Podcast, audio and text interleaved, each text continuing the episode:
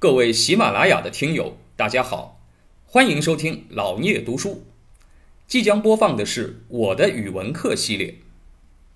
语文是我们最熟悉的课程，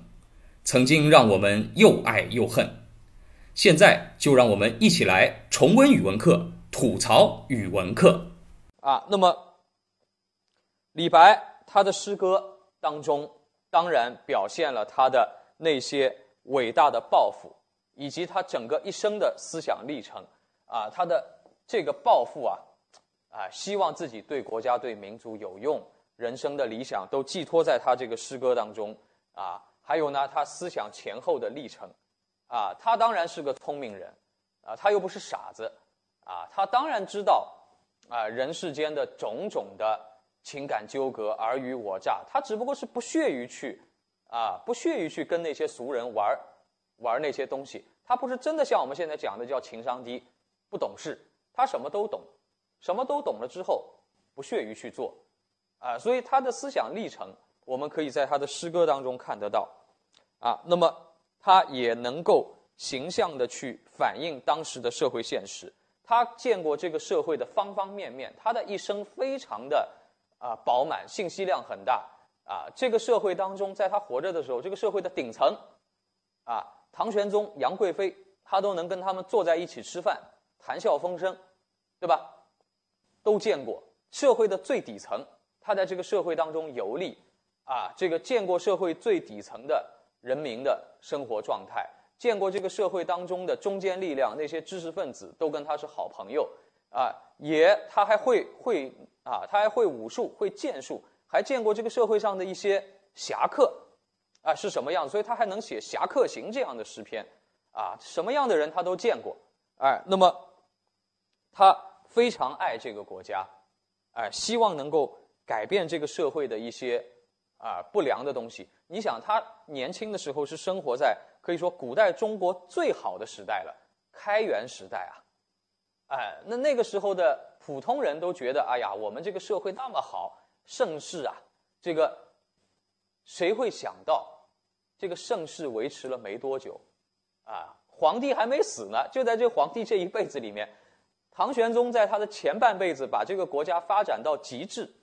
发展到最强的状态，结果在他的后半生当中就迅速的把这个国家又变得一塌糊涂。哎，你说谁能想得到？哎，但实际上李白是能够看得到的。他在开元盛世的时候，他就能够用诗歌去揭露这个社会存在的阴暗和腐败的方面，他能够看得到，他看得很清楚。啊，那么。但是当然看得很清楚也没有用，因为历史的发展不是他个人能够决定的，啊，那么李白啊，我们说他是继屈原之后啊，李白自己也非常尊重屈原。当然，首先啊，继屈原之后，中国最伟大的浪漫主义的诗人，啊，那么他的诗歌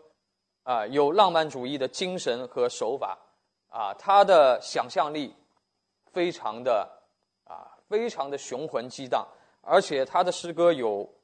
非常神奇的艺术魅力，在体裁方面呢，李白是一个突破性的诗人，叫重体兼长。就对李白来说，古体、近体、五言、七言、律诗、绝句，啊，乐府都会，啊，他没有一个体他不会的。而且呢，任何一个体，我我们前面讲概述的时候，大家都知道，任何一个诗体，你说著名的诗人里。都有李白，就他的诗歌已经任何一个文体他都能写，啊，所以他是一个可以说是飘扬在所有诗人之上的诗人，啊，那么他的诗歌当中能用大量的这个夸张、想象、比喻、神话，啊，来描绘，在语言的方面呢，哎，他又非常的亲历自然，又不是去刻意写那些啊文字游戏。写那些很难懂的东西，李白的诗歌又朗朗上口，你说人人都能念，哎，小孩子都能念，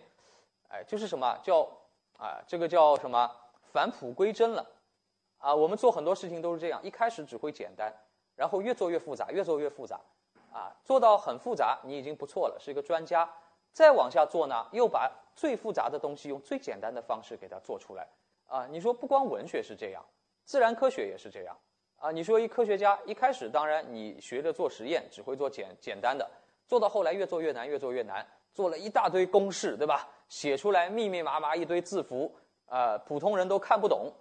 哎，但是到了巅峰的科学家爱因斯坦，你说他把一大堆公式，最后要把它，他的目目的是什么？把它统一成一个最简单的东西，E 等于 mc 平方，很简单，几个字母，概括了宇宙间啊一切的智能转换。他说，其实就这么一个公式，啊，用一个最简单的公式，啊，这个大道至简，啊，实际上。每一个行业，每一个专业都是这样，诗人也是这样。到李白这个地步，他又可以突破啊那个原有的这种专家的那种体力啊，他是专家的专家。那么，李白的诗存到现在的有近千首啊，那么这也是我们很幸运的一点啊，因为李白在当年就很出名，在他活着的时候，